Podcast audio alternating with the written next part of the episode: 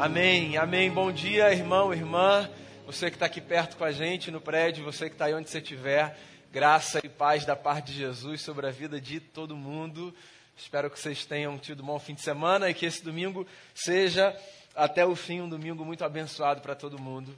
Eu quero ler no Evangelho segundo João, capítulo de número 11. Hoje eu leio parte de uma história muito impressionante, que é a história de um milagre que Jesus realizou, ressuscitando seu amigo Lázaro. Eu vou ler a partir do verso 38 até o verso 44. Diz assim a palavra do Senhor. Jesus, outra vez, profundamente comovido, foi até o sepulcro. Era uma gruta, com uma pedra colocada à entrada. Tirem a pedra, disse ele.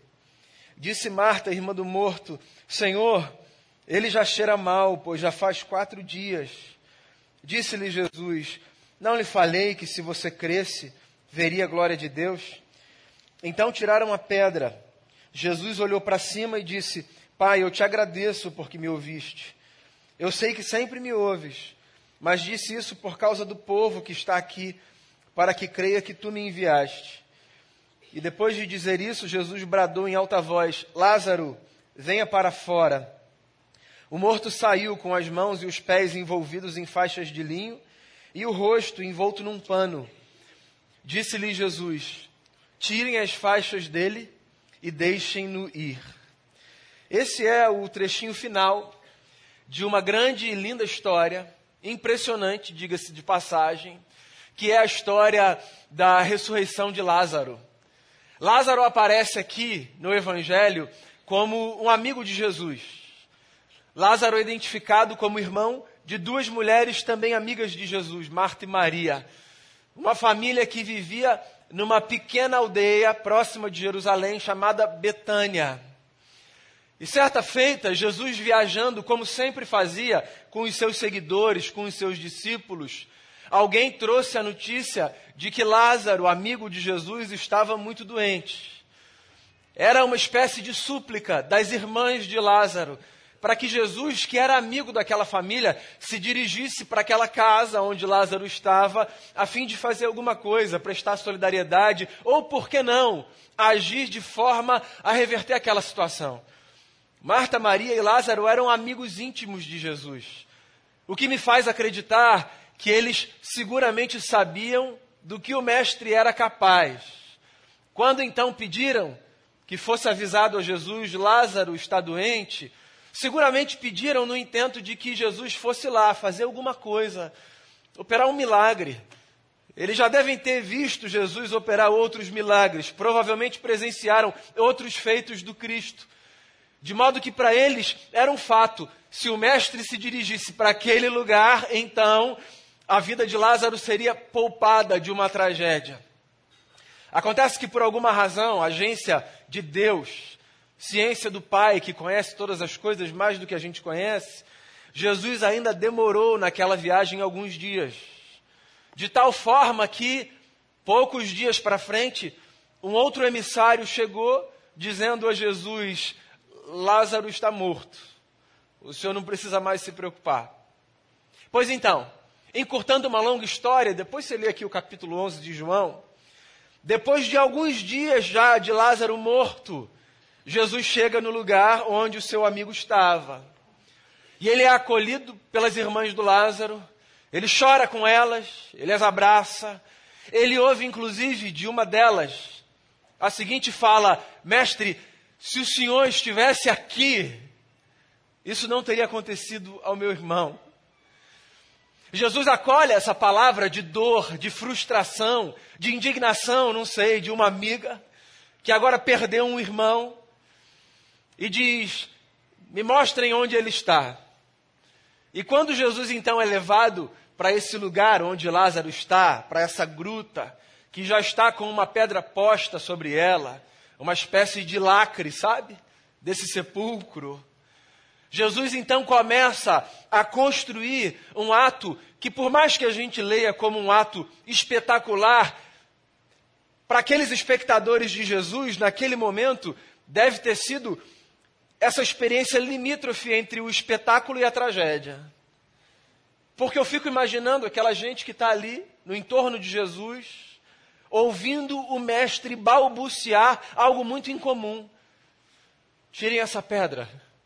Vai ser hoje que eu vou tirar esse homem deste lugar e vou devolvê-lo à vida. Eu posso imaginar, só imaginar, uma espécie de desconforto por parte de toda aquela gente. Porque afinal de contas, não é comum que a gente vá a um lugar onde uma pessoa está sepultada e ouça de alguém: por favor, tirem a tampa do sepulcro. Quero conversar com o fulano. Rapidinho, só uma palavrinha. Bem, a própria irmã de Jesus, quando ouve a ordem de Jesus de que a pedra seja removida da entrada da gruta, diz a ele, mestre, não faça isso. Já faz quatro dias. O corpo dele já cheira muito mal. Acho que é uma outra forma de dizer assim, mestre, poupe a gente desse constrangimento. Então a cena é essa. Jesus, como a representação de um Deus que faz milagres, e Marta, como uma mulher que de alguma forma, ainda que no seu íntimo deseje isso, faz objeção à realização do milagre. E você sabe, eu não estou aqui para crucificar Marta, porque eu me vejo nesse lugar de muitas vezes, pela minha incredulidade, fazer objeção aos milagres de Jesus. A gente se interpõe, às vezes, entre Jesus e o objeto do milagre. Não porque a gente não queira que a bondade de Deus se manifeste. Ninguém em sã consciência não vai querer que a bondade de Deus se manifeste. É que tem outra coisa em jogo. Tem o nosso ceticismo. A nossa incapacidade de acreditar que Ele pode fazer coisas que estão para além dos limites da nossa mente. Essa insistência nossa, iluminista, moderna, de achar que a religião é essa experiência que só pode ser vivida dentro dos limites da razão. Um negócio bem kantiano, sabe? É engraçado como a gente tenta circunscrever Deus e os seus feitos aquilo que a gente consegue explicar. Então, se tem alguma coisa que, mesmo que a gente deseje muito, a gente considera como sendo algo que esteja para além dos limites da razão ou das possibilidades humanas, talvez para evitar um constrangimento, um desgaste, a gente diz: será, Senhor? Vai mesmo? Então a gente pede sem no fundo acreditar. E a gente deseja sem dar vazão ao desejo, porque a gente fica nessa luta interna de em algum lugar saber que ele pode fazer, mas de em outro lugar desejar que, que se a história é essa e o que está posto é isso, então, Senhor, só me ajuda a lidar com esse negócio. Eu não vou brigar contra a realidade. Quantas vezes na vida você se interpôs entre Jesus e a possibilidade de um milagre? Sabe, não que esse lugar que você ocupe seja um impeditivo para Deus fazer o que Ele pode fazer e o que Ele quer fazer. Porque não há absolutamente nada que seja um obstáculo grande o bastante para que Deus, com a sua graça, não possa ultrapassar. Não há barreiras, não há limites. Não tem a ver com o que Deus faz ou deixa de fazer. Tem a ver com uma outra coisa. Essa, sim, muito importante para a gente. Com a possibilidade da gente ver a nossa vida ser transformada pelo simples fato de nós abrirmos no nosso coração esse espaço para crermos que Deus pode operar maravilhas da nossa vida. Sem que isso seja uma garantia de que o resultado que a gente deseja vai acontecer, sabe? Porque eu acho, irmãos e irmãs, e eu não sei se vocês concordam comigo, que quando a gente fala de milagres, a gente fala de um processo com muitas etapas. Milagre não é apenas a realização final de um desejo que foi oferecido para Deus numa oração.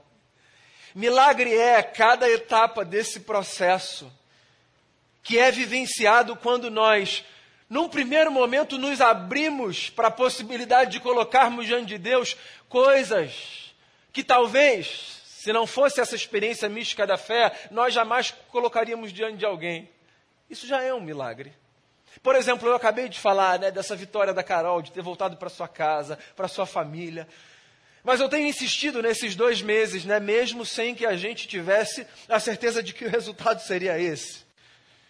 Eu tenho insistido que a história da Carol, por exemplo, é uma história de muitos milagres. Não apenas porque cada dia no hospital Deus fazia alguma coisa através dos médicos, dos enfermeiros, dos técnicos, de toda a equipe, mas também porque todos os dias Deus dava a ela, ao seu marido, aos seus pais e amigos, a capacidade de acreditarem que, que um resultado positivo podia chegar. Isso é ou não é um milagre? Você encontrar força todos os dias, sabe?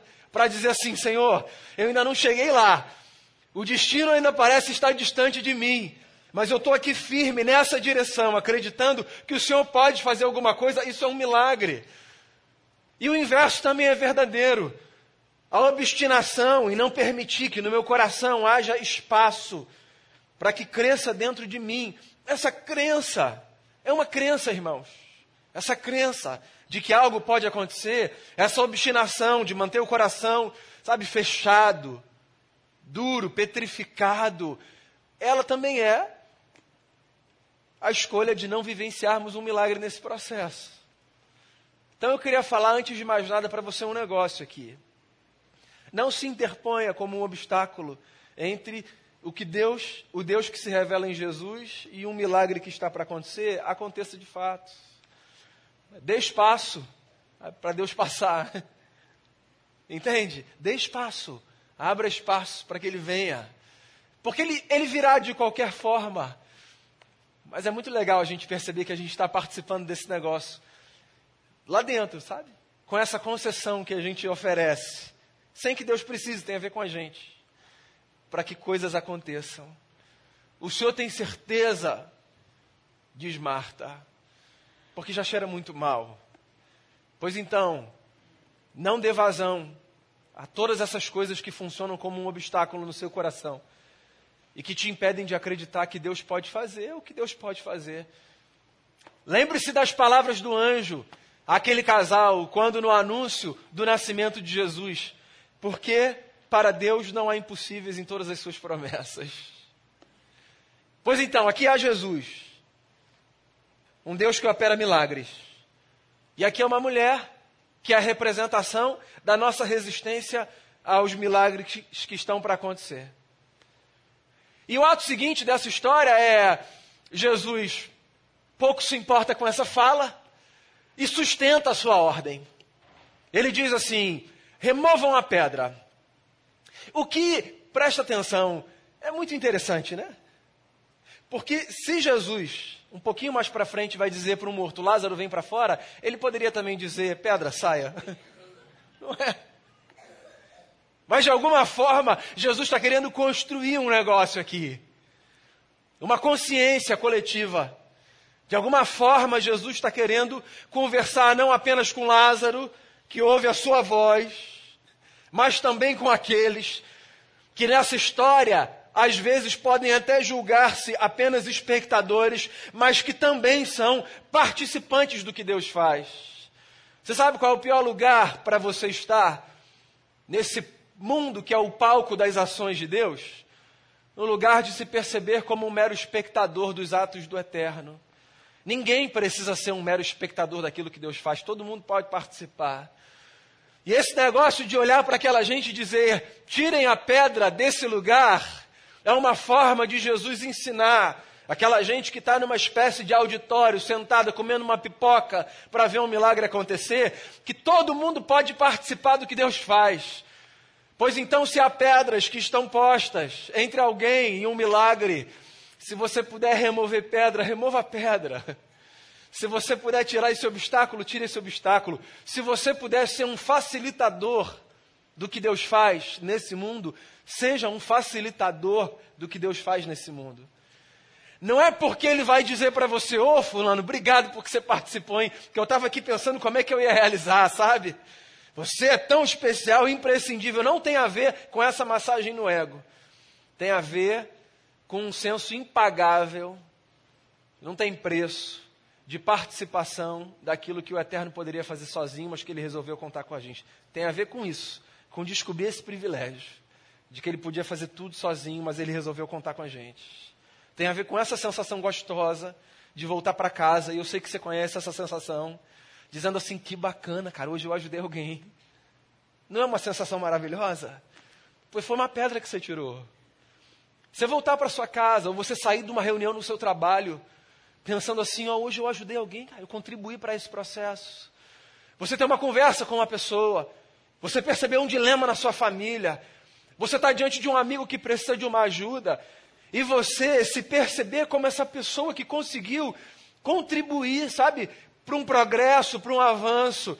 Pois na história aqui do Lázaro, eu queria dizer que você é alguém que empurra pedra antes do milagre acontecer. Faz força, dá uma suada, suja a roupa, não sei. Mas não vale a pena? Vale a pena. Tem coisa que requer da gente força, suor. Tem coisa que suja a nossa roupa, mas que a gente faria de novo, não faria? Só por ver o milagre que está prestes a acontecer? Tirem a pedra, diz o Senhor. E aí acontece, assim, o inimaginável. E eu não estou nem falando do Lázaro vir para fora. Eu estou falando de Jesus conversar com o morto. Lázaro, vem para fora. Porque isso por si só já é espetacular, né? Jesus conversando com um sujeito que há quatro dias não tem mais vida pulsando dentro de si. Jesus conversando com alguém que deixou de ser alma vivente. Lá no livro de Gênesis, alma vivente é esse casamento entre boneco de barro e hálito de Deus, né? Lembra da poesia do Gênesis, da formação do homem? Deus faz o homem do pó da terra, é o que diz a poesia, e Deus sopra no homem o seu hálito, o seu fôlego. E esse encontro desse boneco de barro com esse sopro divino dá resultado à alma vivente. É o que a gente é. Essa junção dessa realidade material e dessa realidade imaterial. E a morte é uma tragédia porque a morte divide essas duas realidades que foram unidas pelo Criador, certo? Então a morte é esse desencontro daquilo que foi feito para estar tá junto. Então Lázaro está ali, não mais como alma vivente, mas como um boneco de barro. Lázaro está ali, sabe, voltando a ser pó da terra. Uma coisa é eu sentar do lado do leito de alguém num hospital, que está acometido, por exemplo, por um coma, fazer uma oração, trocar palavras como a gente troca às vezes, né? Com essas pessoas que estão nesse lugar, e dizer: Ó, oh, a gente está aqui com você, eu estou orando. Eu sei que você não está me respondendo, mas eu sei que você está aí. Porque essas duas realidades estão ali, sabe? Amalgamadas.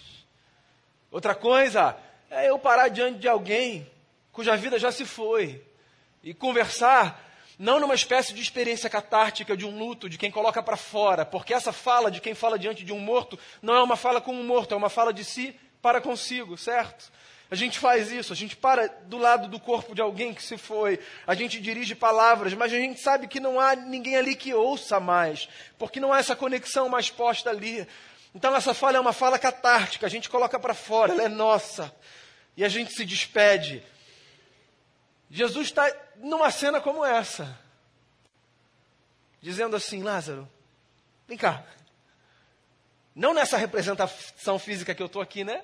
Porque não é diante de um caixão que está deitado, mas é diante de uma gruta que está aberta, com um odor possivelmente assim repelidor de tudo e de todos. E ele está se dirigindo a esse boneco de barro. Lázaro, vem para fora. Então, nós não falamos com bonecos de barro, mas Jesus é a expressão de um Deus para quem morte e vida nesse sentido, estão em igual condição para que pessoas ouçam a sua voz. Jesus, sim, ele, sim, como doador da vida, chama bonecos de barro à existência. E eu não me refiro apenas à possibilidade de Jesus de ressuscitar mortos, dessa perspectiva humana. Eu estou falando do que Jesus fez com todo mundo aqui, quando a gente ainda era boneco de barro, de uma perspectiva espiritual. Sabe? Quando, usando as palavras do apóstolo Paulo, a gente ainda estava morto cada um nos seus próprios delitos e pecados. Sim, é o que Paulo descreve, por exemplo, na carta aos Efésios. Nós estávamos nesse lugar de morte, nós éramos bonecos de barro, espiritualmente falando. E não ouvíamos outra voz que nos trouxesse a vida. Ninguém vem da morte para a vida porque percebeu alguma coisa com os seus próprios olhos. A gente vem da morte para a vida porque a graça do eterno nos acolhe e faz um milagre acontecer na nossa existência o milagre da ressurreição espiritual. Eu não posso fazer por mim, eu não posso fazer por você. Você não pode fazer por mim, você não pode fazer por você. Só Deus pode fazer por mim e por você. Esse mesmo feito que ele realizou com Lázaro, foi Deus quem em algum momento, em algum lugar, olhou para mim e disse: Daniel, vem para fora, sai desse lugar de morte. Foi Deus quem em algum momento olhou para você e disse no seu íntimo: vem para fora, sai desse lugar de morte, sai desse sepulcro existencial, vem para a vida. Existe uma outra forma de existir. E a gente só vem para a vida quando a gente ouve a voz do Criador chamando a gente pelo nome. E aí parece que escamas caem de diante dos nossos olhos. E parece que esse mesmo mundo ganha outra cor. E parece que tudo que a gente aprendeu passa a ser revisto a partir de uma outra ótica e de uma outra ética, que é a ótica de Jesus. E a ética de Jesus, isso é renascimento, isso é ressurreição. A história de Lázaro é uma tipificação da nossa história. Ou você acha que não te chamaram para fora, dizendo o seu nome, e em ato contínuo, vem para a vida? Ou você acha que você nasceu de novo porque você se esforçou? É Jesus que faz isso. Esse milagre só Jesus pode fazer trazer a gente de volta para a vida. E aí Lázaro vem, ele sai. E ele não sai bonitinho, cheirosinho, arrumadinho, perfumadinho, cabelinho penteado, roupinha desamassada. Falando, ô oh, Jesus, lá fora estava tão desconfortável. Lá fora não, lá dentro, né? Tem um pouco de claustrofobia, ainda bem que o Senhor me chamou. Não. O Lázaro sai, o texto pelo menos dá a entender, como ele foi posto, envolto por faixas, todo cheio de atadura. E aí quando ele sai, uma espécie de múmia, sabe, devolvida à vida, o Jesus que fez o milagre de trazer de volta para a vida, olha para os discípulos e diz uma coisa: tirem as ataduras dele. É uma evolução do removam a pedra. Porque remover a pedra é um contato indireto com a putrefação daquele morto que está do lado de lá. Eu só estou tocando na pedra. Agora, tirem as ataduras, é um outro passo, né? Chega perto do morto. Chega perto da ferida encosta nesse corpo, se envolve com essa história. Porque, mais uma vez, Jesus está querendo ensinar um negócio para essa gente que acha que pode ocupar um lugar de poltrona 2A, 3C, espectador nesse teatro. A lição de Jesus é: há milagres que eu faço, porque vocês não podem fazer, mas há funções que são funções de vocês. Jesus devolve a vida ao morto. Mas as ataduras, quem tiramos somos nós. Sim, chegando perto desse cenário de morte, nos sujando, nos contaminando, superando nojinho, dando tempo, atenção, intenção, para que aqueles que acabaram de voltar da morte à vida sejam libertos de todos aqueles resquícios de desgraça e se vejam livres para desfrutar desse oceano da graça de Deus que nos banha a todos, todos os dias. Há uma tarefa nesse milagre de experimentar a vida que cabe a mim e a você: tirar as ataduras dos mortos. Então a gente vai combinar um negócio. Vai ser sempre assim. Jesus vai devolver a vida, mas quem vai tirar a faixa vai ser a gente. Jesus vai fazer o que a gente não pode fazer. Mas tudo que tiver ao nosso alcance, para que as pessoas que saíram da morte e vieram para a vida, voltem a viver na potência da sua existência, tudo que tiver ao nosso alcance, a gente vai fazer. Saia desse lugar de ser um espectador dos feitos de Deus e venha participar desse privilégio de remover pedra e de tirar faixa. Até porque, meu amigo e minha amiga, não apenas um dia, mas até aqui. Muita gente fez e faz isso comigo e com você, não faz? É que a gente nem percebe. A gente está acostumado com o cheiro ruim da nossa própria atadura. De modo que se alguém guarda uma certa distância, a gente até estranha, dizendo, não chega perto por quê? Eu, tão cheirosinho, bonitinho. O inferno sempre são os outros, né? Já diria Jean Paul Sartre. Mas então chega perto, chega junto, cola em alguém, ajuda alguém. Eu sei, Jesus traz de volta para a vida, mas cuidar dessa gente é tarefa nossa. Então que a gente renove nessa manhã esse compromisso de remover pedra e de tirar a atadura. E que a gente veja Jesus fazer o que ele é especialista em fazer: conversar com bonecos de barro e devolver a essa gente que somos nós o sopro da vida, o sopro do Criador. Que Jesus conte com a gente e que Jesus faça na gente aquilo que só Ele é capaz de fazer. Vamos fazer uma oração? A gente está diante da mesa do Senhor, da qual a gente vai se aproximar daqui a pouquinho. Eu queria que você se lembrasse da mesa como essa dramatização do que Jesus fez pela gente e que a gente não pode fazer pela gente. A sua vida, a sua morte e a sua ressurreição. Essas realidades postas são a lembrança de que se a gente tem vida, e agora eu estou falando dessa outra ordem da vida, se a gente tem essa vida que não se perde, isso é porque Jesus fez alguma coisa pela gente. A gente não conseguia fazer. Mas a mesa também é a lembrança de que há muito que a gente pode fazer um pelo outro.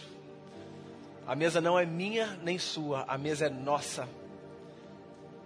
Justamente para que a gente se lembre de que os benefícios da cruz não são um kit individual que você recebe para viver a sua jornada quietinho no conforto da sua existência. É para a gente caminhar juntos, se abençoando. Então eu queria que você fizesse uma oração aí no seu lugar. Não sei onde você se vê nessa história, mas eu queria que você respondesse a essa história em oração. Você pode ser a pessoa que está dizendo: Jesus, tem certeza que o Senhor vai fazer esse milagre? E aí peça a Ele nesse momento para tirar do seu coração a incredulidade. Você pode ser a pessoa que está no lugar do espectador, adorando ver tudo que ele faz, sem perceber que você pode participar do que ele faz. Você pode, inclusive, estar fazendo um esforço hercúleo de tentar trazer de volta para a vida quem está na morte. E eu queria te dizer: sai disso. Você não consegue trazer de volta para a vida quem está na morte, só Jesus faz esse negócio. Ah, tem uma coisa que você pode fazer: tirar pedra e desamarrar a faixa. Isso você pode fazer. Então pense em alguma coisa e faça uma oração como resposta ao que você ouviu nessa manhã.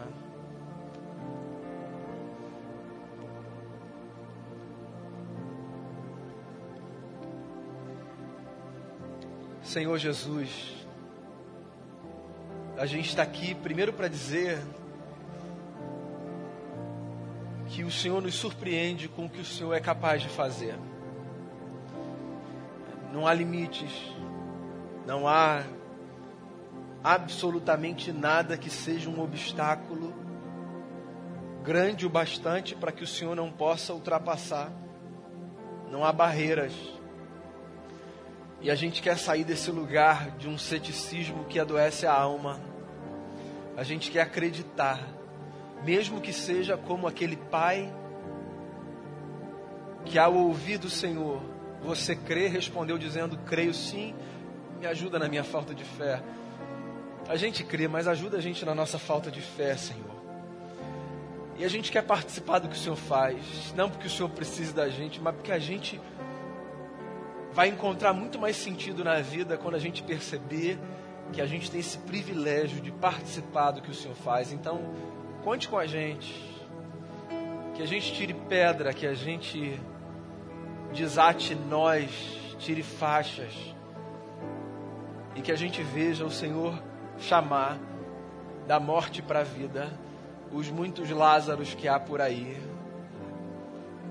caminhando como walking deads existenciais, mas sem desfrutar de uma jornada cheia da beleza que só quem mergulhou no oceano da graça e entendeu o que é vida eterna pode desfrutar.